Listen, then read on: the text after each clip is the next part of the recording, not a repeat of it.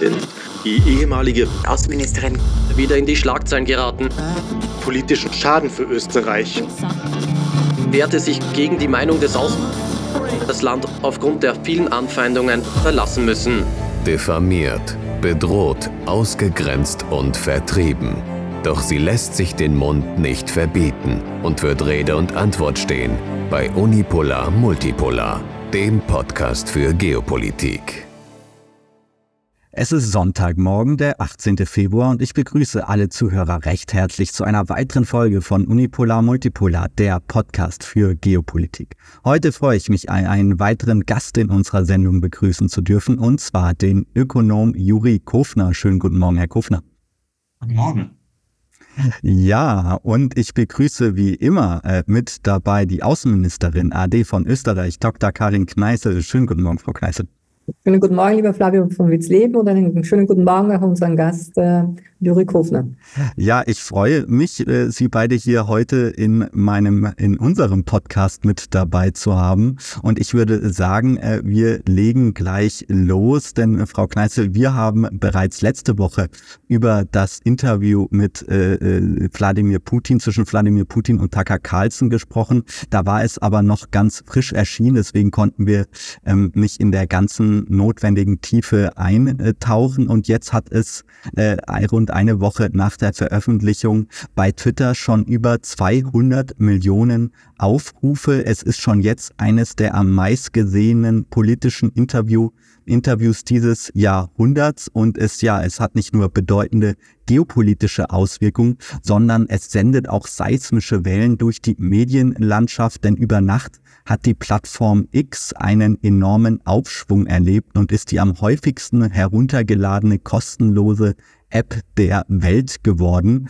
Und ja, die westlichen Medien haben darauf erwartungsgemäß äh, abwertend reagiert und Tucker Carlson als einen Kreml Propagandisten dargestellt, ähm, aber davon abgesehen zum Inhalt äh, muss ich sagen, am äh, zentralsten war für mich die Aussage von Wladimir Putin, dass er zu Friedensverhandlungen mit dem Westen bereit ist. Ähm, ja, Frau Kneißel, ähm, ich vermute mal, Sie haben das, das Interview mittlerweile in voller Länge äh, gesehen. Ähm, was sind denn Ihre Gedanken dazu und wie schätzen Sie auch die entsprechenden Reaktionen äh, dazu ein? Ja, vielen Dank. Ähm, über die Reaktionen haben wir ja letzte Woche unter dem von Ihnen gewählten vortrefflichen Titel ähm, Frösche im Sumpfteich bereits gesprochen. Also ich glaube, wir sollten unsere Zeit nicht weiter vergeuden mit diesem Gequake, äh, sondern ähm, wirklich interessant ist, äh, warum Tucker Carlson dieses Interview machte und äh, wie der Dialog war. Ähm, ich, ich möchte jetzt nicht äh, das Interview nochmals kommentieren, weil das haben vor uns schon sehr viele getan und äh, äh also warum mit der langen Geschichte anfangen, war das notwendig oder nicht, medial vielleicht äh, nicht so gut gewählt ist, das sind, glaube ich, alles Details. Ähm, wichtig ist, äh, dass äh, es stattgefunden hat, dass es ein relativ entspanntes Gespräch war, wie auch Präsident Putin vor einigen Tagen anmerkte. Er hatte sich viel härtere Fragen und viel stärkere Unterbrechungen, Einmischungen, Kommentieren äh, erwartet. Er hat ja ausreichend Erfahrung mit äh, US-amerikanischen, britischen Journalisten. Also es war ja gang und gäbe, dass ähm, äh, die Anchor-Leute von großen US-amerikanischen TV-Stationen beispielsweise als Moderatoren am St. Petersburger Wirtschaftsforum oder zu anderen Gelegenheiten den Präsidenten interviewten. Das heißt, äh, da hat er ja eine, eine, eine ziemlich äh, umfassende Routine. Und äh, Tucker Carlson ließ ihn sprechen. Tucker Carlson hat aber schon auch einige, würde ich sagen, doch, ähm, wenn man so will, härtere Einwürfe und Fragen gestellt.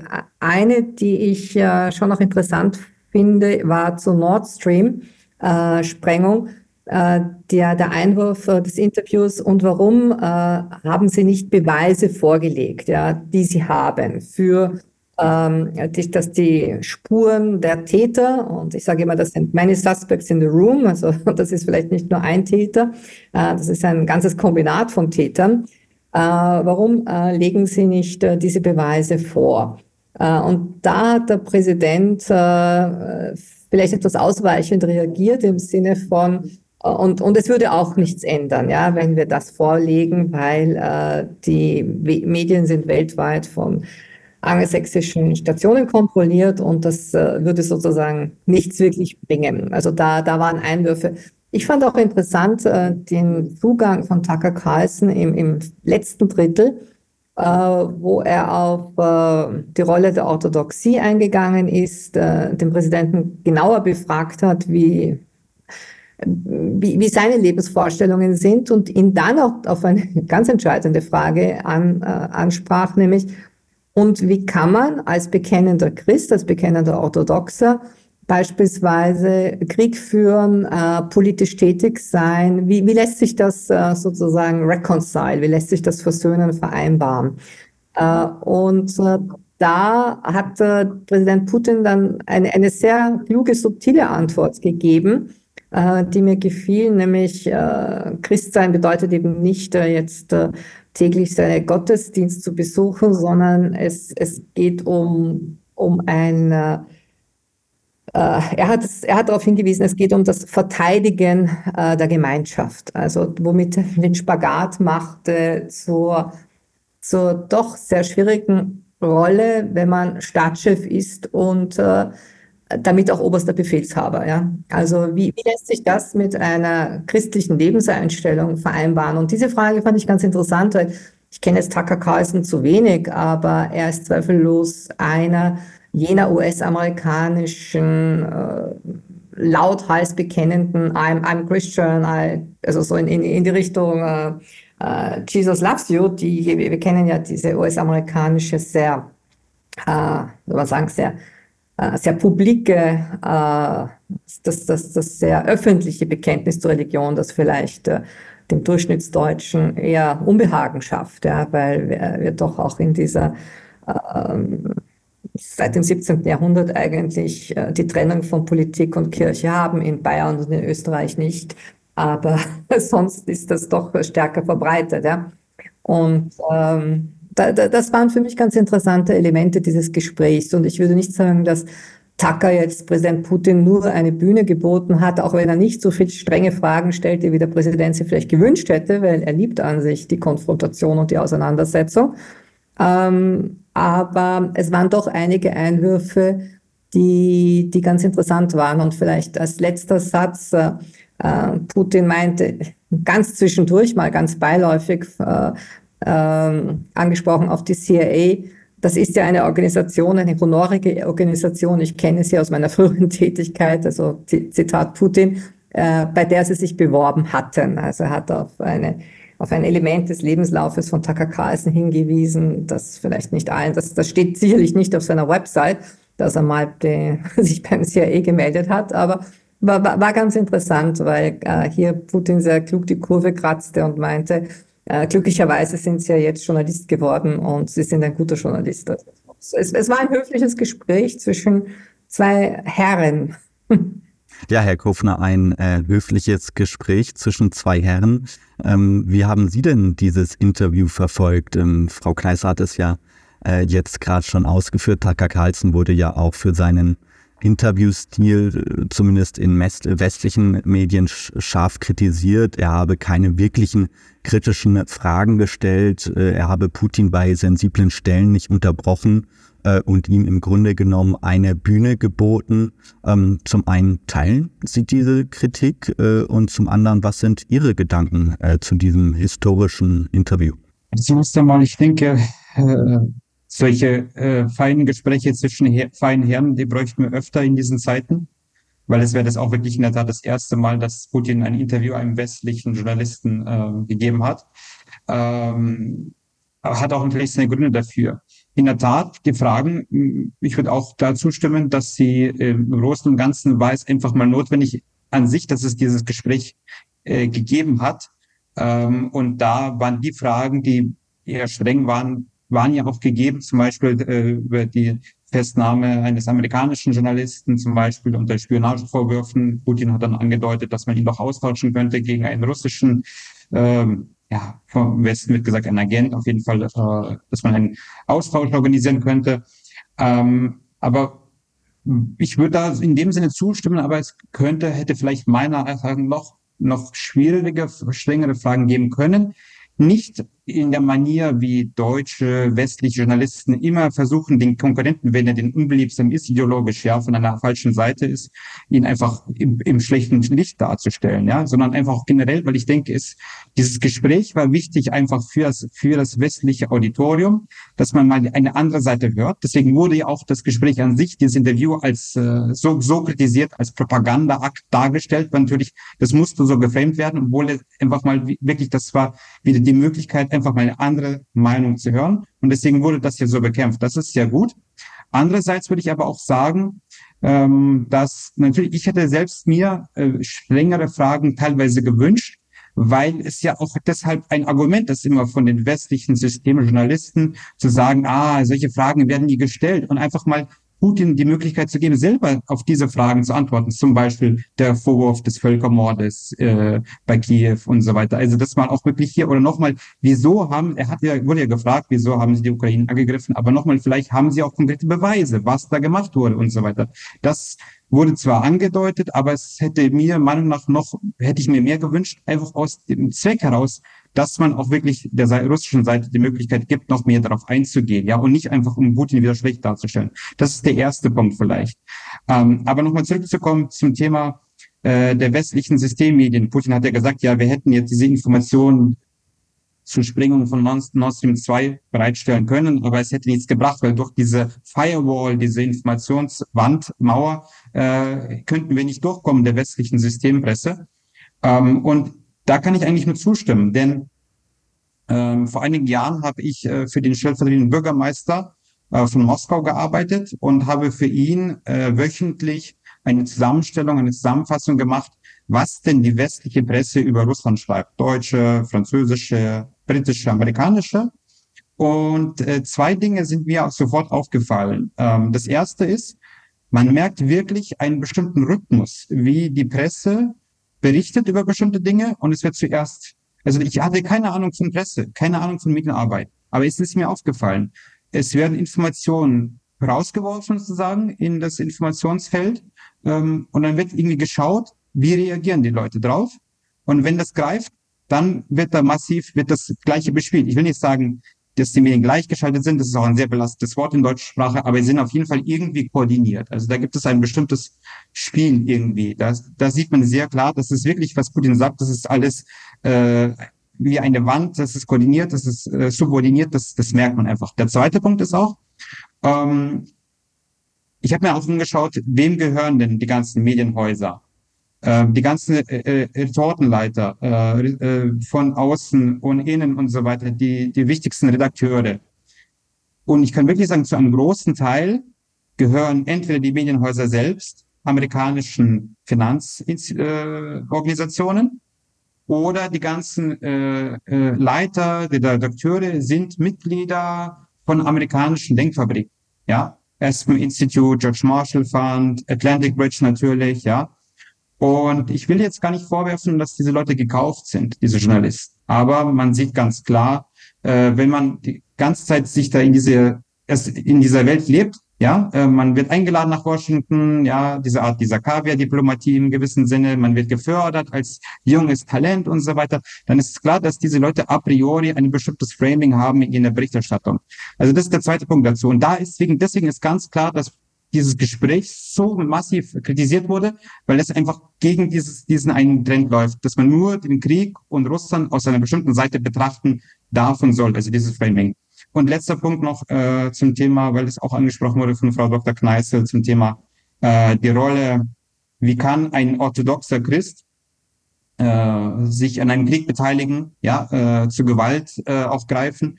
Und ich, ist ja bekannt, dass Wladimir Putin ein großer Anhänger ist von dem russischen Philosophen Ivan Ilin. Ähm, das ist ein Philosoph äh, aus dem Anfang des 20. Jahrhunderts, so, also Zwischenkriegszeit, 20er Jahre. Ähm, ein, er wurde dann ausgewiesen von den Bolschewiken 1920, äh, wenn es mich nicht täuscht, hat dann auch eine Zeit lang äh, in Berlin gelebt und danach ist er nach Genf gezogen. Und der hat ein berühmtes Buch geschrieben, auf Deutsch heißt es, wenn ich mich nicht irre, äh, dem Bösen mit Gewalt sich entgegenstellen. Ähm, und das genau, was Putin sagt, ist genau darin erläutert, wie kann ein orthodoxer Christ oder ein Christ generell überhaupt zur Gewalt greifen. Zum Beispiel, das war ja eine Replik auf Lev Tolstoi.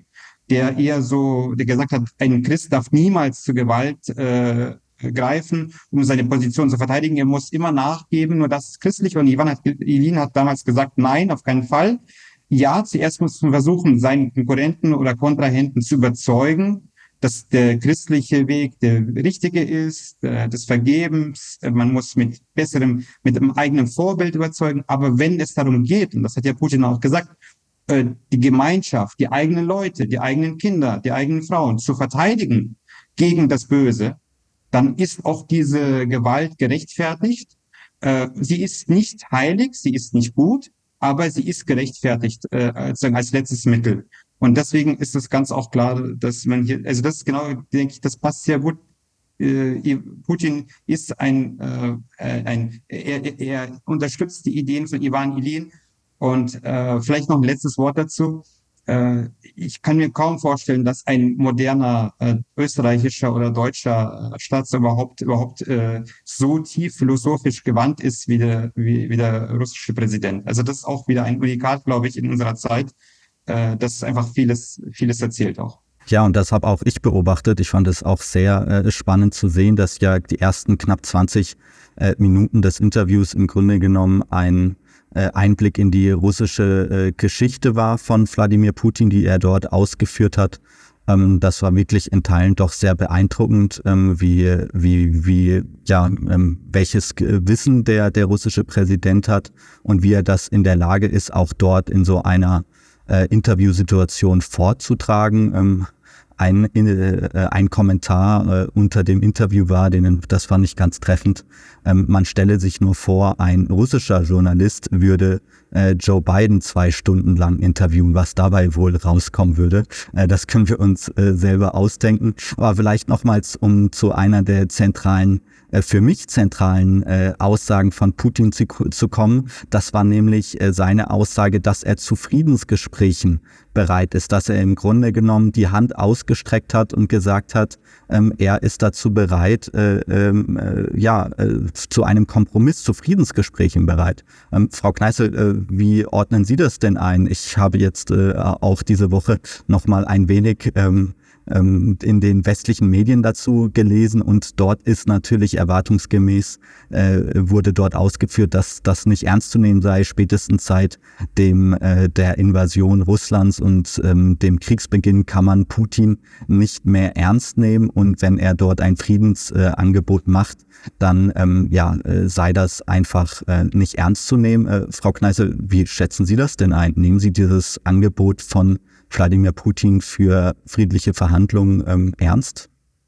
Ja, ich nehme es jedenfalls ernst und ich äh, meine auch, es ist symbolisch, dass ein US-amerikanischer Journalist, ein unabhängiger Journalist, nicht Vertreter jetzt eines großen Systems, den russischen Präsidenten interviewt, weil äh, an dem Tag, an dem man in technische Verhandlungen einsteigen wird und auch äh, den zukünftigen Status der Ukraine besprechen wird, wird das zwischen Moskau und Washington der Fall sein und nicht zwischen äh, Moskau und Brüssel oder einer Gruppe von EU-Staaten. Und das ist für mich das Symbolische äh, auch an diesem Interview eben so als größeren als größeres Generalthema äh, zu unserer Besprechung auch. Und vielleicht äh, äh, war das auch Teil äh, dieser äh, der, der, der, der gesamten Thematik, dass es überhaupt so stattgefunden hat, weil äh, es werden Moskau und Washington miteinander sprechen.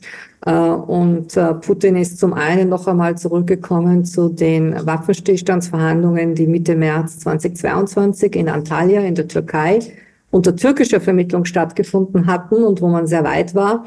Ich erinnere an die Aussage des damaligen türkischen Außenministers äh, Mevlut Cavusoglu. Äh, er hatte bereits im Mai, Juni, erinnere ich mich, 2022 gesagt, wir waren fast vor einer Unterzeichnung, also wir waren so weit, dass wir wirklich einen Waffenstillstand hätten auch umsetzen können mit allem, was dazugehört an Monitoring. Aber wir wurden von NATO-Staaten torpediert.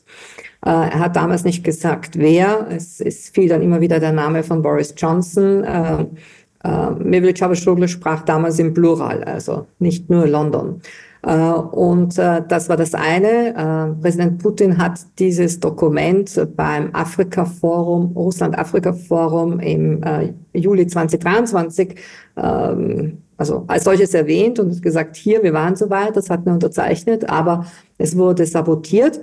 Das ist das eine. Und das andere, was ja in diesem Interview auch immer wieder von Putin sehr klar benannt wurde, äh, Gesprächskanäle zwischen Moskau und Washington bestehen, technische Kontakte sind da.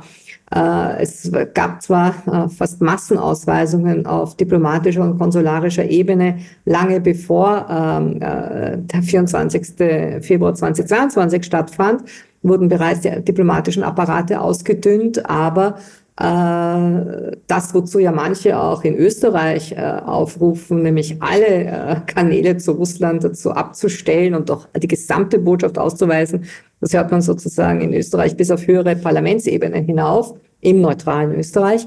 Das tun die USA und die russische Föderation nicht. Also ähm, ich, früher oder später werden direkte Gespräche zwischen der Russischen Föderation und den USA stattfinden. Und Europa wird hier nicht einmal ein Zaungast sein. Die werden ad Informationen vielleicht informiert werden, wo dieses Gespräch dann stattgefunden hat. Aber äh, weder Russland noch die USA wollen einen der ehemaligen Neutralen. Außenminister Lavrov hat ganz klar gesagt zu den fast äh, hartnäckigen Angeboten des schweizerischen Außenministers Cassis, äh, macht, kommt doch nach Genf. Hat gesagt, ihr seid kein neutraler Staat mehr, ihr habt eure Rolle völlig verspielt. Äh, also wenn es zu Gesprächen wieder kommen würde, meines Erachtens wird es in der Türkei sein, weil äh, der, der, türkische diplomatische Apparat mittlerweile über äh, ein äh, nicht eine entsprechende Erfahrung, sondern wir haben ja auf Beamtenebene Vertrauen aufgebaut, äh, direkte Kontakte im kurzen Wege. Und äh, hier wird äh, vielleicht äh, die, die türkische Diplomatie eine Rolle spielen, äh, vielleicht äh, auch äh, vielleicht auch der ungarische Premierminister, wobei ich den nicht unbedingt jetzt als einen Vermittler sehe. Er hat äh, seine ganz eigene Agenda.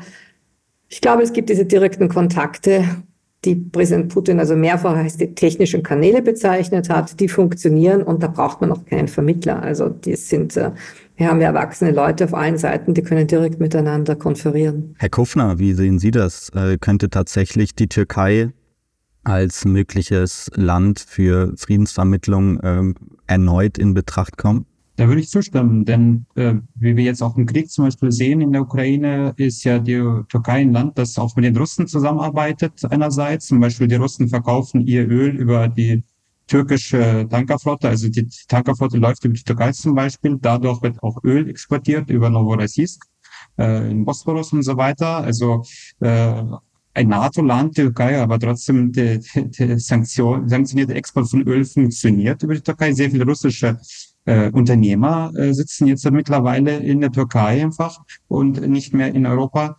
Und andererseits verkauft die Türkei aber ihre Drohnen an die Ukraine und macht Geschäfte auch mit der anderen Seite. Und wie gesagt, ist ein NATO-Land, ist äh, ein Land, das in der äh, Zollunion mit der Europäischen Union ist. Also äh, die Türkei an sich, also wenn man auch das historisch-philosophisch betrachtet, ist ja ein, ein, ein Vorzeige-eurasisches Land, das westliche europäische Elemente hat und asiatische Elemente und deswegen auch in der neuen geopolitischen Struktur zwischen der unipolaren und der multipolaren Welt äh, ist es sozusagen genau an der Grenze zwischen beiden. Und deswegen äh, würde ich da auch wirklich zustimmen, dass wenn Lavrov das als ein neutrales, neues neutrales Land nennt, dann hat das auch einen wichtigen Grund dafür. Ja? Es ist halt wirklich ein Land, das in beiden Beinen sozusagen in beiden Lagern irgendwie auch steht und einfach äh, Erdogan da seine nationalen Interessen dadurch auch äh, durchsetzt und einfach in Interessen des Landes agiert, äh, was so richtig ist, meiner Meinung nach.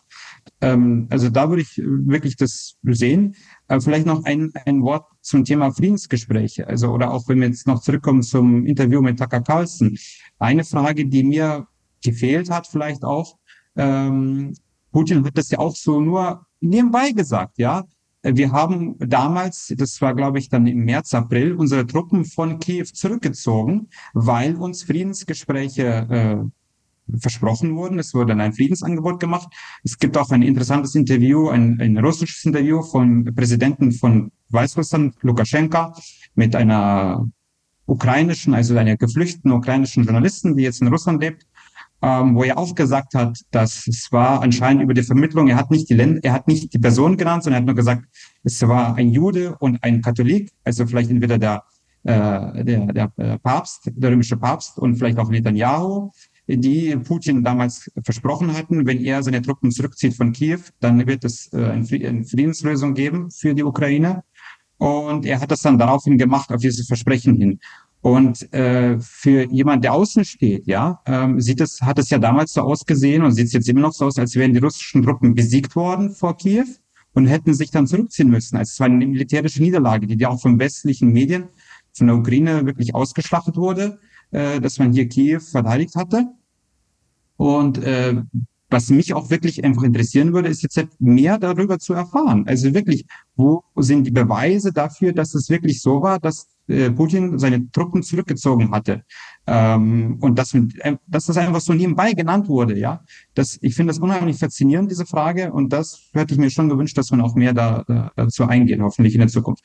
Ja, dann würde ich sagen, ähm, äh, würden, äh, legen wir das Thema äh, Tucker Carlson Interview mit Putin erstmal zu den Akten und weiten den geopolitischen Blick ein wenig, denn es war diese Woche auch wieder in Nahost oder wie Sie, Frau Kneißel, äh, immer sagen, in Westasien äh, einiges äh, los, denn die Stadt Rafah im äh, Süden des Gazastreifens erlebte jetzt äh, zu Beginn der Woche den schwersten äh, Luftangriff Israels seit Beginn des Krieges im Oktober, äh, obwohl Israel ja die Stadt eigentlich zum sicheren Ort für Palästinenser erklärt hat, in dem die äh, palästinensischen Flüchtlinge Schutz suchen können, kam es zu dem Angriff, bei dem über 100 Menschen gestorben sind. Und ja, viel schlimmer als diese Angriffe ist die Tatsache, dass das israelische Militär derzeit eine Bodenoffensive in Rafah plant. Das zu einem Zufluchtsort für über anderthalb Millionen Palästinenser ähm, geworden ist. Nur einmal zur Einordnung, die Stadt zählte noch vor Kriegsausbruch rund 250.000 Einwohner. Jetzt sind es aber aufgrund der Fluchtbewegungen über sechsmal mehr geworden. Und ja, der äh, israelische Ministerpräsident Netanyahu kündigte äh, derweil ein hartes Fortgehen, äh, Vorgehen in, in Rafah an. Er sagte, ich zitiere ihn einmal, wir werden bis zum vollständigen Sieg kämpfen. Und dazu gehört auch ein kraftvoller Einsatz in Rafah. Netanyahu hat außerdem die Menschen darum gebeten, die Stadt zu ihrer eigenen Sicherheit zu verlassen. Die Frage, die sich dabei nur stellt, ist, wohin? Ähm, ja, ich gebe diese Frage mal weiter an Sie, Frau Kneißl. Ähm, sollten die Palästinenser ins Wüstengebiet fliehen, um sich vor den israelischen Bombenangriffen zu schützen? Ja, seit dem Beginn der Land- der Bodenoffensive äh, war vieles etwas unlogisch ähm, in den Ankündigungen äh, des israelischen Generalstabs, des Premierministers, weil äh, noch einmal zur Erinnerung für uns alle, der Gazastreifen, das sind 365 Quadratkilometer. Also das ist ein Minimalgebiet, auf dem äh, rund zwei Millionen Menschen leben. Äh, überleben. Viele haben es zu Recht in der Vergangenheit als das größte Freiluftgefängnis der Welt bezeichnet. Also das ist jetzt ein, ein Minimalgebiet. Und hier äh, war die Aufforderung, verlassen Sie den Norden. Wir werden den Norden sozusagen ausbomben, um hier sämtliche Hamas-Stellungen, äh, von denen aus äh, Tel Aviv beschossen wurde, zu vernichten. Äh, das war die erste Aussage. Nun ist dieses Gebiet so klein, äh, dass sie äh, mit den Waffengattungen, äh, die die Hamas zur Verfügung hat, es sozusagen auch ein paar Kilometer weiter südlich natürlich auch möglich ist, Tel Aviv zu beschießen. Und die Vorgehensweise der israelischen Armee war eher die, zu sagen, wir, wir teilen dieses Minimalgebiet in, in, in, in einen Norden und Süden und äh, arbeiten uns eben derart vor. Ähm, es wurden Menschen auf der Flucht von Nord nach Süd äh, erschossen, Kinder, die mit weißen Fahnen unterwegs waren. Es wurden ja auch drei israelische Geiseln, die aus eigener Kraft sich befreiten, mit einer weißen Flagge erschossen. Friendly Fire durch ihre eigenen Leute. Also äh, es wird hier auf alles geschossen, was sich bewegt gewissermaßen. Und diese Flüchtlingsbewegungen nach Süden äh, sind also mittlerweile mit äh, rund 28.000 Toten zu beklagen. Ähm, es war bereits Mitte Oktober die Warnung von Kairo aus, äh, Also äh, kommt gar nicht auf die Idee, äh, die Menschen hier über den Philadelphia-Korridor, das ist der wesentliche Grenzübergang zwischen dem ägyptischen Staatsgebiet und dem Gazastreifen, über eben diesen Richtung ägyptisches Staatsgebiet zu dringen. Äh, zur Erinnerung für unsere Hörer, dieser kleine Gazastreifen war zwischen 1948, Gründungsjahr Israels, und 1967, dem Sechstagekrieg, als Gaza wie auch Golan, Ostjerusalem und Westbank äh, durch die israelische Armee äh, okkupiert wurden, unter ägyptischer Militäradministration. Also Ägypten hatte hier immer eine gewisse Hand drauf auf, auf diesen Gazastreifen. Ähm, das ist das eine. Und hier waren sozusagen immer Kontakte in irgendeiner Form gegeben. Äh, was, was, äh, was ich vermute, was sozusagen die ägyptische Seite bewegt, ist nicht nur, dass sie zusätzlich zu ihrer über 100 Millionen Bevölkerung, die in einer schweren Wirtschaftskrise steckt, massive Inflation, nicht noch weitere zwei Millionen Menschen wollen, sondern weil niemand äh, in der arabischen Welt äh, äh, sozusagen eine, eine neue Vertreibung for good haben will. Das heißt, dass es zu einer Ausweisung kommt von einer großen Bevölkerungsgruppe, so nach der israelischen Devise, sind ja alles nur Araber, also ist ja egal, wo die leben. Wenn sie jetzt in Ägypten leben, die machen sozusagen das Kraut nicht fett, wenn man das salopp sagen darf. Äh, genauso wie es immer geheißen hat für die, für die Palästinenser in Westbank, äh, die sollen doch nach Jordanien gehen, dort sitzen schon Millionen Palästinenser. Also äh, es gibt 22 arabische Staaten, aber es gibt nur einen jüdischen Staat. Das ist ein Narrativ, das wir seit dem Jahr 1948 kennen. Und äh, Ägypten, äh, meines Erachtens ist hier jetzt weniger die Frage, gibt dann das Camp David Abkommen von 1979. Äh, Ägypten war das erste Land unter Anwar Sadat, äh, das einen Friedensvertrag mit Israel abgeschlossen hatte. Nur dieser Friedensvertrag war nie ein wirklich operativer Friede. Das war immer so etwas wie ein kalter Waffenstillstand. Und äh, es gab jetzt, äh, es gab diplomatische Beziehungen, aber äh, meistens nur auf sehr, sehr niedriger Ebene.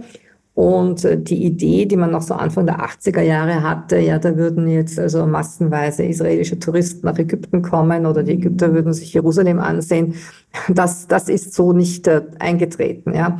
Und ich sehe jetzt weniger die Gefahr, äh, dass hier dass es dieses Abkommen gibt, weil dieses Abkommen Manche, manche bewerten es als einen Eckpfeiler der, der Friedensregelung im Nahen Osten.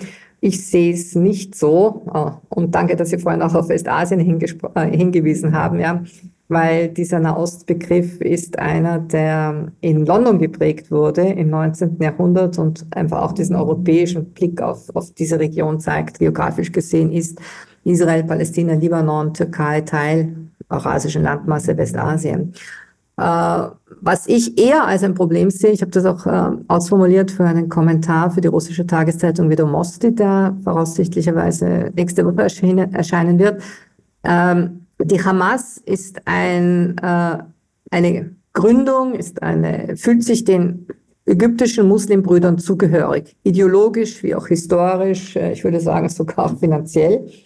Und äh, die letzten Jahrzehnte bekamen sie vor allem Geld aus Katar, äh, aber an sich sind sie eine, eine, eine, eine Gründung der Muslimbrüder Ägyptens. Zur Erinnerung für uns alle, äh, die Muslimbrüder wurden äh, in den 70er Jahren verboten, nachdem sie äh, den damaligen Präsidenten Sadat ermordet hatten. Sadat selbst war ein Muslimbruder, also er wurde sozusagen von seinen Brüdern wegen Hochverrat ermordet. Sadat war der äh, war, war sozusagen derjenige, der zu, zum politischen Islam in Ägypten hin eine, eine Brücke hatte. Äh, das galt nicht für die anderen äh, wichtigen Regierungspolitiker wie einen Nasser, wie einen Mubarak. Die waren an sich alle tief säkular und, und hätten sich nie mit den Muslimbrüdern sozusagen in ein Boot gesetzt. Aber Sadat, Darling des Westens, Darling der USA, war ein Muslimbruder und wurde von den Muslimbrüdern sozusagen ermordet. Äh, dann wurden sie verboten. 2011, äh, als der ägyptische arabische Frühling startete und äh, Mubarak auf Geheiß des CIA, also das, das kann man wirklich in den, in den einzelnen Etappen der Tage vom Februar, März 2011 nachsehen, auf Geheiß des CIA fallen gelassen wurde, war ein großer Schock für viele andere, unter anderem auch für Netanyahu, weil kaum jemand hatte so einen Draht Richtung Washington wie Mubarak. Er wurde fallen gelassen. Äh, er wurde dann unter der Muslimbrüderregierung, die bis 2013 andauerte, im Käfig vorgeführt und äh, einen Gerichtsprozess gemacht. 2013 war dann diese sogenannte Gegenrevolution. Militärputsch wollte man es nicht nennen, weil sonst hätte man aus US-Sicht nicht mehr mit Ägypten Waffenlieferungen machen können. Äh, aber es kam sozusagen neuerlich eine Militärregierung mit den Leuten aus Mubaraks Zeiten an die Macht. General Sisi ist jetzt seit 2013 an der Macht.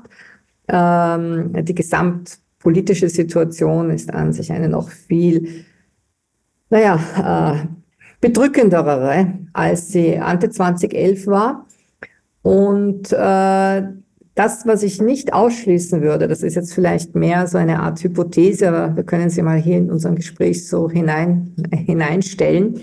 Äh, die, die Sorge, die ich vermute, ein General Sisi und sein Sicherheitsapparat hat, ist eher folgende wenn hier zwei Millionen Palästinenser Hamas regiert kommen, mit all diesen jungen militanten Kämpfern, dann bedeutet das auch für die mittlerweile als Terrororganisation im Untergrund wieder hinein, also sozusagen im Untergrund lebende, arbeitende Muslimbrüderschaft in Ägypten, das könnte vielmehr ein, ein innenpolitisches Momentum für Ägypten werden.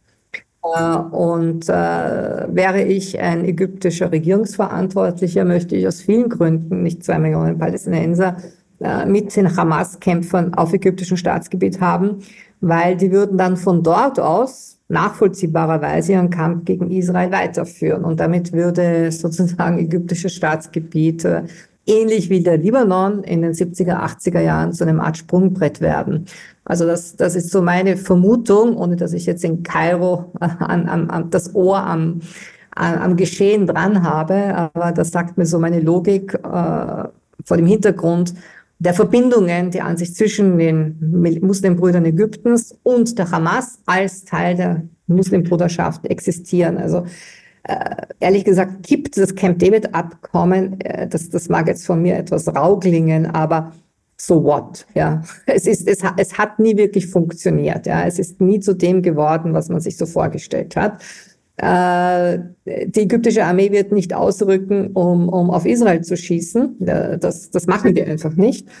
Äh, aber äh, die Problematik äh, stellt sich, wie geht es weiter im im Untergrund, ja. Und die Muslimbrüder sind äh, wieder als terroristische Organisation in den Untergrund gegangen. Ja, es bleibt weiterhin wirklich eine sehr brisante, toxische Situation dort unten. Und ich möchte noch äh, ein wenig auch über die deutsche Beteiligung zu sprechen kommen, ähm, denn es soll äh, nun die deutsche Fregatte Hessen ist jetzt diese Woche zu einem geplanten EU-Militäreinsatz im Roten Meer ausgelaufen, um dort die Handelsschifffahrt gegen die Angriffe der Houthi-Rebellen zu sichern. Das deutsche Kriegsschiff soll dabei Teil der EU-Marine-Mission EUNAVFOR Aspides werden, äh, mit der Verlegung äh, dieses Kriegsschiffs will die Bundeswehr die Voraussetzung für eine, für eine deutsche Beteiligung an dem EU-Einsatz schaffen. Ähm, ein Mandat des Bundestages steht derweil noch aus. Es wird im Laufe des Februars jedoch mit einer Zustimmung äh, gerechnet. Äh, ja, und mit der Fregatte Hessen schickt Deutschland ein Kriegsschiff mit besonderer Bewaffnung ins Rote Meer. Es verfügt über reichweitenstarke Geschütze, Torpedos und Raketen. Ähm, Herr Kofner, äh, halten Sie das äh, für die richtige Entscheidung, dass Deutschland sich in dieser Form dort unten beteiligt? In allen anderen Kriegskonflikten würde ich sagen, wäre die Antwort eindeutig nein. Hier ist es aber schon so, dass natürlich der Handel über den Suezkanal unheimlich wichtig ist für die Weltwirtschaft, für die deutsche Wirtschaft. Äh, über die, die, die ist ja klar, dass die äh, die Angriffe auf die Frachter, auf die Handelsschiffe im Suezkanal ja eine Reaktion sind auf den Krieg in, äh, in, im Gazastreifen.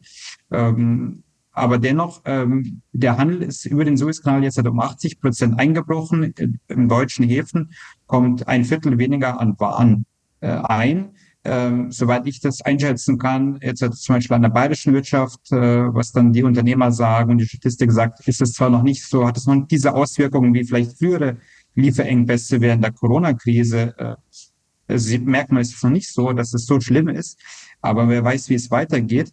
Und wieso sage ich das alles? Also äh, ich denke, Deutschland hat ja auch, äh, wenn ich mich nicht irre, die drittgrößte ähm, Handelsflotte der Welt immer noch. Ähm, und da ist es schon wichtig. Also ich denke es schon, äh, dass Deutschland sollte meiner Meinung nach souveräner agieren. Und damit meine ich jetzt nicht souveräner im Sinne von oder aggressiver sein, wie es, der, wie es die USA oder die westlichen Journalisten von Deutschland möchten, aggressiver gegenüber den vermeintlichen Feinden Russland, China und so weiter, sondern damit meine ich auch seine eigenen Interessen deutlicher durchsetzen. Und wenn es ein deutsches Interesse gibt, dann würde ich sagen, ist es das Interesse der deutschen Wirtschaft. Vielleicht klingt das etwas hart, aber ich glaube, das ist immer noch äh, geblieben, äh, dass es das eigentlich gibt. Und da würde ich schon sagen, dass da Deutschland schon versuchen sollte, hinzukommen, dass der äh, Suezkanal frei bleibt für den Handel, ähm, weil die Schiffe müssen jetzt zwei Wochen lang über den Kap der Guten Hoffnung äh, fahren. Äh, die Frachtkosten sind zwar nicht so hoch wie während der Corona-Krise, aber schon immerhin 1500 Euro waren sie äh, von China nach Europa ähm, vor den Angriffen äh, im Suezkanal. Jetzt sind sie bei 4500 ungefähr äh, pro, äh, pro Frachter. Ähm, dass das jetzt mit militärischen Mitteln gewährleistet sein sollte, das würde ich sagen, das wäre doch also wenn man das meinen kann, wäre das natürlich das Allerbeste. Ich bin kein Militärexperte, bin auch kein kein Geopolitiker in dem Sinne, ähm, ähm, aber ich würde auch hoffen, also mein, meine Aussage zu der Frage, äh, Flavio, ist, ja, äh, Deutschland muss schon etwas tun dafür, damit der Handel gewährleistet ist durch den Suezkanal. Wenn das ohne militärischen Einsatz geht, dann natürlich am allerbesten. Aber es muss irgendwie gewährleistet sein. Das ist schon ein wichtiges wirtschaftliches und damit auch nationales Interesse für Deutschland. Frau Kneißl, wie sehen Sie das? Ist das die richtige Entscheidung von Deutschland, sich dort unten in dieser Form zu beteiligen? Deutschland äh, hat äh, Truppen beispielsweise auch gestellt äh, für äh, die libanesische Marine und äh, war dort äh, mit einigen Fregatten im Einsatz, brachte null. Ja, also sie waren dort seit 2006 im Einsatz und äh, an sich war dieser gesamte Einsatz eher so eine Art, äh, so wurde es von, von den deutschen und nicht nur deutschen äh, Einheiten immer wieder skizziert. Äh, für diejenigen, die nach Afghanistan gehen mussten, war dann der Libanon-Einsatz eine Art Erholung ja, und Be Belohnung, bevor sie wieder nach Afghanistan gingen. Also diese Einsätze haben weder jetzt äh, die wirklich großen Ergebnisse für, das, für die jeweilige Agenda gebracht. Im Libanon war das jedenfalls nicht der Fall.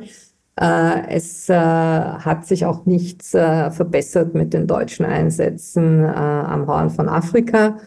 Ähm, ich, ich glaube, das wird überbewertet. Also man, man sieht ja auch, ähm, dass letztendlich ähm, die, der Suezkanal, ja, wenn, wenn ich das vielleicht ganz hart formulieren darf, selbst wenn der Suezkanal jetzt für zwei Jahre zusperren sollte, äh, und das war mehrfach in der jüngeren Geschichte der Fall, dass der Suezkanal einfach gesperrt war, ja, also zwischen, zum Beispiel zwischen 1967 und 1973. Ähm, natürlich hatten wir damals nicht so einen, einen intensiven globalen Handel zwischen Asien und Europa, so wie er dann in den 80er, 90er Jahren äh, stärker begann, aber äh, die Welt funktionierte auch ohne Suezkanal.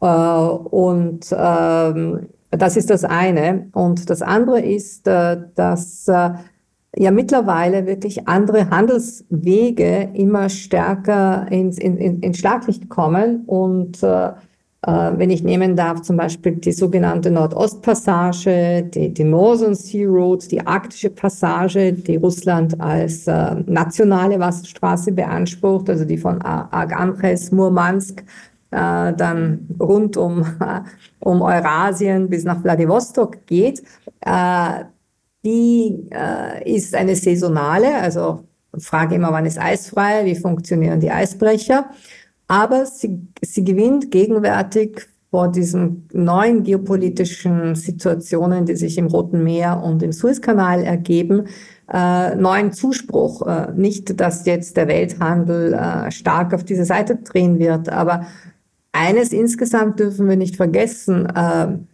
die EU, Deutschland ganz besonders, äh, ist nicht mehr die Destination Nummer eins äh, für Handelsschiffe. Also äh, äh, die Musik spielt woanders äh, und daher wird eben auch stärker beispielsweise von äh, Frechtern, äh, den, den, den großen äh, eben Reedereien, welche, wo, wo sind heute die interessanten Strecken? Es ist beispielsweise eben Indien, Russland, Vladivostok, Chennai. Da, das sind die wirklich interessanten Wasserstraßen. Äh, die arktische Route ist Zukunftsmusik. Da, da sind noch viele, viele Fragezeichen drüber. Aber die Welt hat auf Ost-Südost gedreht.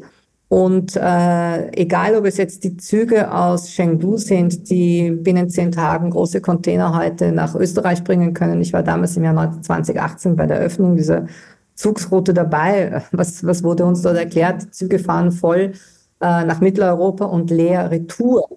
Und äh, äh, das, das rechnet sich für die Reedereien nicht. Warum soll man jetzt weiter Rotterdam anlaufen oder äh, Triest oder Marseille?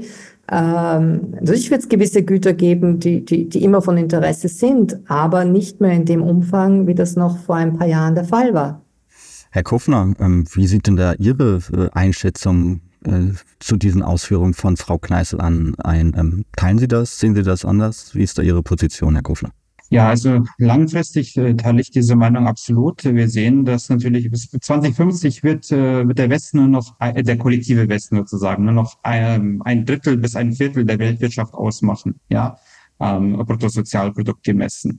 Aber bis dahin äh, würde ich auch den Handel zwischen den USA und Europa zum Beispiel oder auch Europa als Handelspartner jetzt nicht zu unterschätzen, zu schlecht schreiben. Natürlich, was wir jetzt sehen, die Deindustrialisierung zum Beispiel, die wir in Deutschland sehen, äh, trägt dazu bei, dass äh, mit, mit fortschreitender Geschwindigkeit Europa uninteressanter wird als Handelspartner für die aufstrebenden äh, Mächte und Wirtschaften des äh, Okzidents. Da stimme ich absolut Frau äh, Kneißl zu. Dennoch wird dieser Prozess nicht so, so schnell gehen, wie es einige vielleicht behaupten. Und vielleicht noch ein Wort zum äh, Sef Morbut, zum ähm, Eis oder Nord, Nord, äh, äh, zur Nordeisstraße. Also zwischen äh, China, Japan über das Eismeer nach Europa, Nordeuropa und so weiter. Ähm, ich habe auch einige Jahre am Internationalen Institut für angewandte Systemanalyse in Wien gearbeitet. Da war äh, dieses Projekt auch ein Thema, das wir untersucht haben, auch im Interesse äh, der Europäischen Kommission unter anderem. Ähm, man muss einfach auch feststellen, genau ist es immerhin noch Zukunftsmusik. Ähm, der, der Warenhandel äh, über diese Strecke ist genauso viel in einem Jahr wie über den Suezkanal an einem Tag äh, durchgeht. Ja, momentan ist das so. Mit fortschreitender Erderwärmung ähm, wird das anders aussehen. Dann wird das auch ein Ganzjahreshafen sein. Aber es geht ja auch wirklich um Versicherung. Es geht hier um äh, Lotsen, Sicherheit der Schiffe und so weiter. Da ist, das ist sehr interessant. Äh, es gibt Studien zum Beispiel vom Niederländischen äh, Institut für Wirtschaftsforschung, die sagen, wenn das Eismeer schmilzt, und diese Route verkürzt ja den Handelsweg von äh, Chengdu nach Rotterdam um, glaube ich, äh, zwei Wochen. Äh, dann, äh, also im Vergleich zum Suezkanal, äh, dann wird das deutsche Bruttosozialprodukt um 0,3 äh, Prozent äh, wachsen. Einfach dadurch, dass es äh, billiger wird, diese Waren zu handeln. Also da sieht man auch positiven Effekt apropos vom äh, Klimawandel in dem Sinne. Ähm, ja, langfristig, wie gesagt, äh, äh, ist die, äh, ist die Multipolarität auch im ökonomischen Sinne ist ein Fakt, den wir sehen werden. Aber so schnell wie jetzt, es gibt ja auch wieder Leute, die sagen, also die Schulden sind so hoch in den USA, Trillionen über Trillionen. Dieses Jahr ganz sicher wird, werden die USA zerfallen. Solche Prognosen würde ich auch, würde ich nicht machen. Also es dauert länger, als einige das vielleicht hoffen oder oder auch im Voraussehen. Ja, da gilt es äh, immer vorsichtig zu bleiben, ähm, auch gerade was solche sogenannten, wie Sie sie wahrscheinlich meinen, Crash-Propheten angeht, die schon seit, seit mehreren Jahren den Untergang dieses äh, Systems herbeireden und jetzt äh, im Winter 2024 läuft immer noch alles. Ja, Herr Kofner, gerne.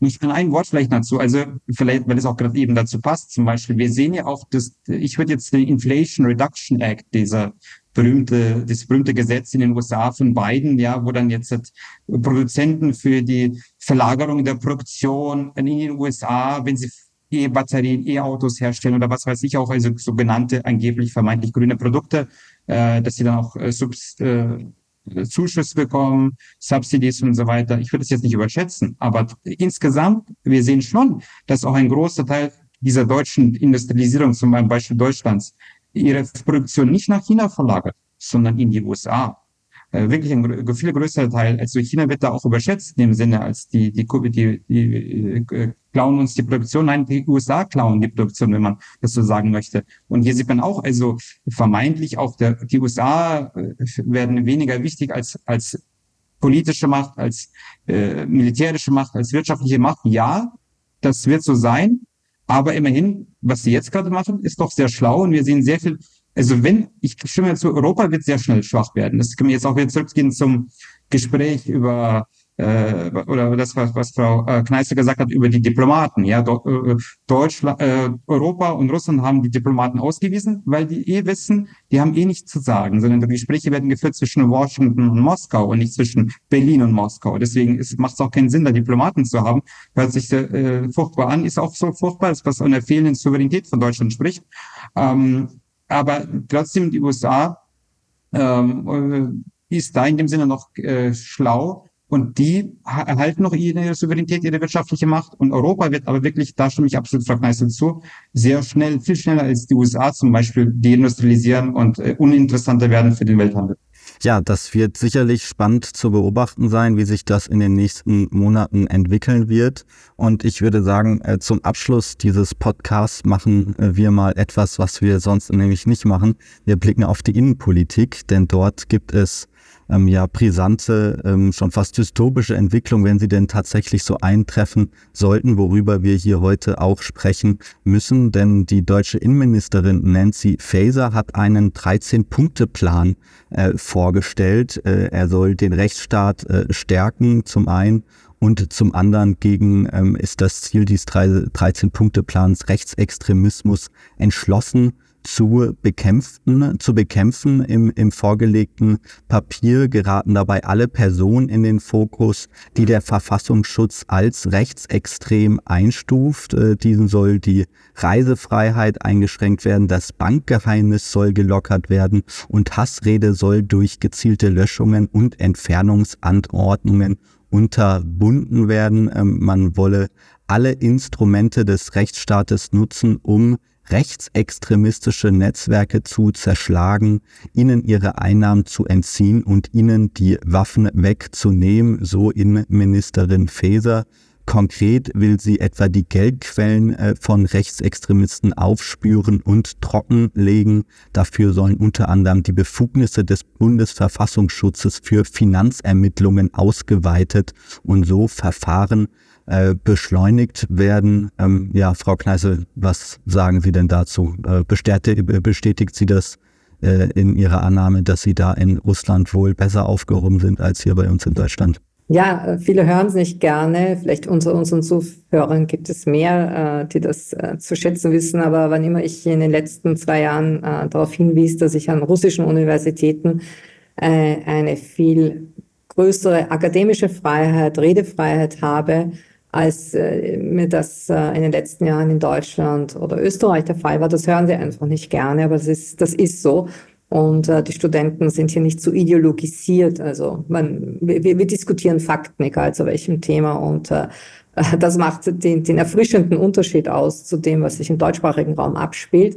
Und ich habe äh, einige Punktationen gelesen zu dem von Ihnen beschriebenen äh, Entwurf von der deutschen Bundesinnenministerin. Und da läuft es einem kalt über den Rücken runter, äh, weil äh, ich würde mal sagen, historischer Rückblick ins Jahr 1848, das ist jetzt schon sehr weit weg, aber 1848 steht symbolisch bis heute für alle, die sich ein wenig mit der Geschichte Europas beschäftigt haben, äh, für die große Explosion an bürgerlichen Freiheiten. Ja, sie wurden zwar dann alle wieder rückabgewickelt, es kam der Neoabsolutismus, aber es gingen im März 1848, Märzrevolution, äh, zwischen äh, Belgien, Frankfurt, Paris, Wien äh, und in norditalienischen Provinzstädten die Leute fast zeitgleich, ja, auch wenn es damals äh, nicht so leicht war, so etwas zu koordinieren, aber es explodierte einfach. Und es gingen zuerst die Akademiker auf die Straße, die arbeitslos waren und mit der, mit der gesamten Repression nichts mehr anfangen konnten. Es folgten die, die Bauern und die Arbeiter und 1848 steht für den Beginn bürgerlicher Revolutionen. Ja, also das, das war sozusagen die große Aufbruchsstimmung und alles, was damals an äh, Forderungen wie Verfassung, Briefgeheimnis, Hausrecht, äh, Abwehrrechte, also die, die, die wesentlichen bürgerlichen Grundrechte, die angefangen haben als Abwehrrechte. Das heißt, Staat, lass mich in Ruhe, du hast dich hier nicht einzumischen. Das ist mein, mein bürgerliches Recht hier in Freiheit, äh, wie ich mein Privatleben gestalte, wie ich Briefe schreibe. Äh, das sind Errungenschaften des Jahres 1848. Äh, und wenn man das jetzt vergleicht mit der Punktation von Frau Faeser, dann hat man das Gefühl, 1848 war die Welt, war Deutschland geradezu ein Ausbund an, an, ja, an Modernität. Äh, und äh, äh, heute wird da so viel rückabgewickelt und die Leute lassen es geschehen. Und wenn wir jetzt drei Schlagworte nehmen wollen, 2001 wurde im Namen der Sicherheit viel abgewickelt. Es wurde also beispielsweise äh, juristisch gesprochen im Strafrecht äh, äh, unschuldig, bis das Gegenteil bewiesen. Das wurde dann umgekehrt, die Beweisumkehr im, im Sinne des gesamten Kriegs gegen den Terrorismus.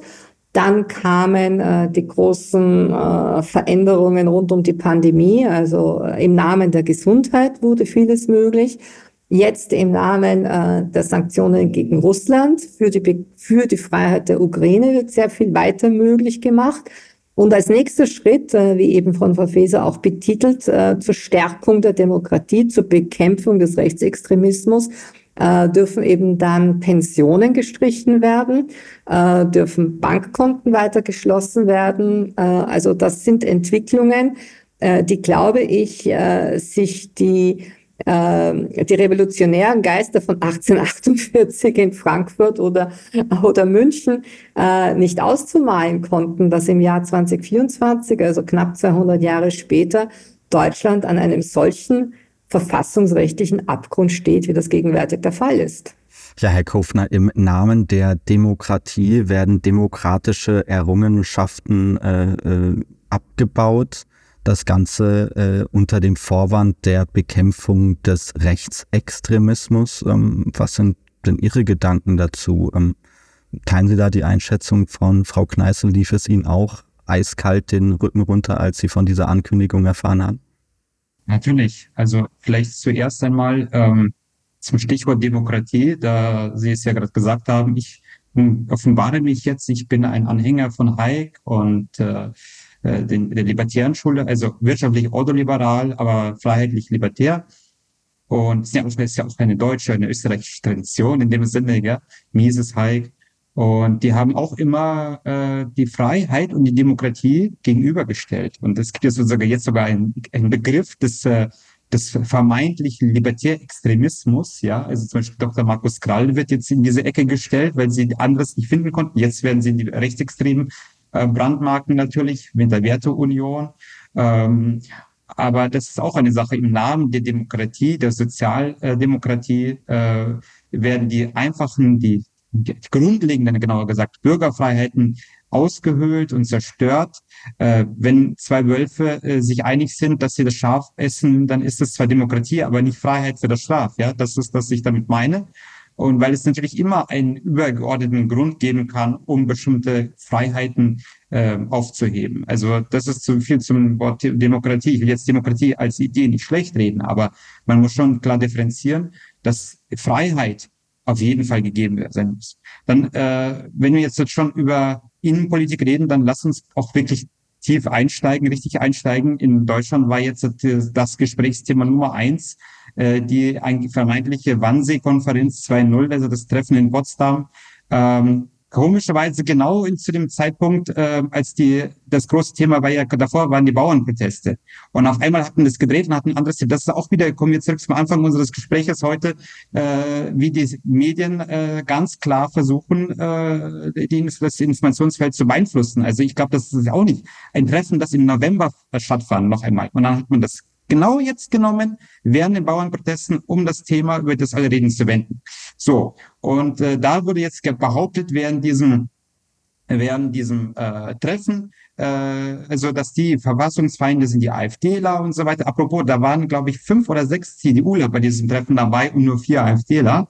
Niemand redet über ein CDU-Treffen, sondern alle nennen es AfD-Treffen. Da ist das auch interessant. Auf jeden Fall, und dann wird immer gesagt, das sind die Verfassungsfeinde. Apropos, äh, Flavio, äh, was ich auch immer interessant finde, wenn die äh, diese Parteien wie SPD, CDU, Grüne, FDP sagen wir, die demokratischen Parteien. Das erinnert mich immer so an die Sache, wenn, Demo, wenn so Länder wie die äh, Republik Nordkorea, Demokratische Republik Nordkorea oder Demokratische Republik von Kongo oder die Deutsche Demokratische Republik, die mussten alle irgendwie immer betonen, dass sie demokratisch sind. Gell? Das ist auch irgendwie, obwohl sie alle Sozialisten sind. Das finde ich immer dieses schön, dass sie das auch, die Leute, die Sozialisten sind und keine Demokraten, müssen das irgendwie immer wieder betonen. Wirkliche Demokraten müssen das nicht immer betonen. Auf jeden Fall, äh, da eigentlich diese demokratischen Fraktionen, Parteien, das sind ja auch äh, diejenigen, die massiv die, eigentlich die Freiheit und die Verfassung angreifen. Nur einige Beispiele. Äh, Bundeshaushalt 2021 äh, verfassungswidrig offiziell, 2024 demnach gleitet auch verfassungswidrig. Ähm, Angela Merkel hat die Wahl in Thüringen aus Südafrika heraus rückgängig gemacht. Äh, wurde dann herausgestellt, war ganz klar verfassungswidrig, war ein Angriff auf die Verfassung. Ähm, Corona-Einschränkungen wurden bereits äh, gesagt von Frau Dr. Kneißl, ganz klar Brüche gegen die Verfassung, gegen die Freiheit. Äh, die Wahlen in Berlin wurden jetzt schon zum zweiten Mal wiederholt. Äh, das sieht man auch nur von einigen afrikanischen Ländern wahrscheinlich, dass so etwas kommt und so weiter. Bundesverfassungsgericht, das sind alles Leute mit Parteibuch, werden von der Regierung sozusagen gestellt, kann man de facto sagen. Genau das gleiche Bundesverfassungsschutz. Und dann vielleicht noch ein Wort. Also ich kann hier Beispiele noch und nöcher nennen, wie eigentlich die andere Seite die Verfassung bricht. Ähm, vielleicht noch, ähm, äh, vielleicht ein Wort noch zum Thema äh, Verfassung ähm, und, und die ganzen Angriffe.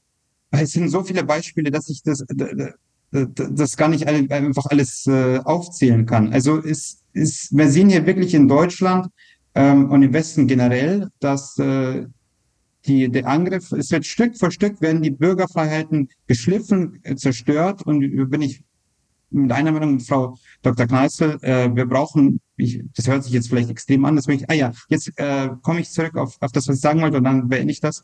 Ähm, äh, es, es gab, während Corona kamen ja auch ganz viele Leute zu diesen Corona-Protesten, diese Querdenker. Querdenker finde ich ein wunderbares Wort, äh, überhaupt kein, kein, kein Schimpfwort. Ähm, und dann wusste der Verfassungsschutz, für mich ist das ein Regierungsschutz, auch aus dem Fakt heraus, dass er eben von der Regierung benannt wird und der untersteht, weisungsgebunden ist, dass äh, man wusste gar nicht, wie man diese ganzen Protestleute, die Straßen, die Spaziergänger äh, ähm, diffamieren soll. Weil wenn man sich dieses, diese Leute, es gab Studien dazu, wenn man sich mal die, die Mentalität von diesen Querdenkern anschaut, das sind keine Leute, die jetzt nicht unbedingt AfD wählen würden in erster Linie, äh, sind keine Rechten, keine Konservativen, das waren eher grüne Leute, Esoteriker oder Leute, die einfach noch nie irgendwie protestieren, äh, zum Protestieren gegangen wären. Und auf einmal bestellen die eine massive Gefahr dar für dieses System. Einfach dadurch, dass sie sagen, sie sind gegen diese Einschränkungen. Und dann hat äh, die Innenministerin Faeser haben sich dann ein neues äh, äh Beobachtungsobjekt ausgedacht, wie man die nennt, und das ist die Delegi vermeintliche Delegitimierung des Staates. Obwohl, was die Corona-Kritiker äh, eigentlich gemacht haben, ist ja ganz klar, sie haben die Regierungspolitik, die Corona-Maßnahmen kritisiert. Das ist ein Grundrecht, ein, ein, ein, ein, Grundpfeiler jeder Demokratie, dass man die Regierung kritisiert, wenn sie einem nicht gefällt und dass man die Regierung, die Regierung auch durch demokratische Wahlen austauschen kann. Ja, das ist ja die Definition von Demokratie ähm, und von einem aufgeklärten Rechtsstaat. Und hier wird diese, diese Kritik an der Regierungspolitik diffamiert als Kritik am Staat selbst, was einfach eine, nicht stimmt. Das ist eine, eine Perfidation. Also hier sehen hier ganz klar, äh, es nimmt alles Orwellsche Züge an, äh, zum Beispiel, dass die Konten gesperrt werden von Rechten, vermeintlich Rechten, das ist ja nicht neu, sondern ja, es, äh, Kino Kropala, der Bundesvorsitzende von der AfD zum Beispiel, ihm wurde sein Konto vor paar Wochen gesperrt, von der Postbank zum Beispiel. Immer wieder auch AfD-Politiker bekommen ihr Konto gesperrt. Aber auch zum Beispiel in Kanada, als die Proteste der Trucker waren äh, während der Corona-Maßnahmen, Da hat auch einfach Trudeau äh, die Konten von denen einfrieren lassen. Also ist das auch nichts Neues. Ist, man, sehen, man sieht aber schäbchenweise, Salamitaktik werden die Freiheiten der Bürger immer weiter eingeschränkt. Und da stimme ich auch wirklich hinzu nochmal äh, mit Frau Dr. Kneißl, dass es wahrscheinlich im metaphysischen Sinne, im metapolitischen Sinne, ja, nicht im Sinne von Gewalt, aber im eine Art von Erneuerung brauchen wir wirklich schon ein neues 1848. Wir müssen zurückkehren zur Freiheit. Wir brauchen einen deutschen Millet wahrscheinlich. Wir brauchen ähm, eine Reduzierung dieses einmischenden so, äh, sozialistischen Staatsapparates, Konglomerats. Und wir müssen die, die westlichen Freiheiten, wo ich auch denke, wirklich, ich bin ähm, nicht überheblicher Westler, aber ich denke auch, das ist eines der großen Errungenschaften, die wir auch der Welt aufgebracht haben, sind diese Bürgerfreiheiten. Äh, sind da recht stark. Und hier müssen wir als Europäer wieder zeigen, dass wir auch diese Werte verteidigen können und wollen. Herr Kofner äh, und Frau Kneißl, äh, mit diesem Abschlussstatement bedanke ich mich vielmals bei Ihnen beiden. Ähm, es hat mir große Freude gemacht, mit Ihnen hier heute die politische, innenpolitische wie auch geopolitische Lage zu eruieren. Ich wünsche Ihnen jetzt äh, alles Gute und äh, Frau Kneißl, wir sehen uns und hören uns dann nächste Woche wieder. Vielen Dank. Einen schönen Sonntag und war mir eine große Freude, mit Ihnen beiden zu diskutieren. Ja, aus meinerseits vielen herzlichen Dank. Es war mir eine große Ehre und noch einen schönen Sonntag. Ja, und auch an euch, liebe Zuhörer, vielen Dank, dass ihr hier heute mit dabei wart. Ich wünsche euch jetzt noch einen schönen äh, Sonntag und bis zur nächsten Folge von Unipolar Multipolar, der Podcast für Geopolitik. Ciao. Unipolar Multipolar, der Podcast für Geopolitik.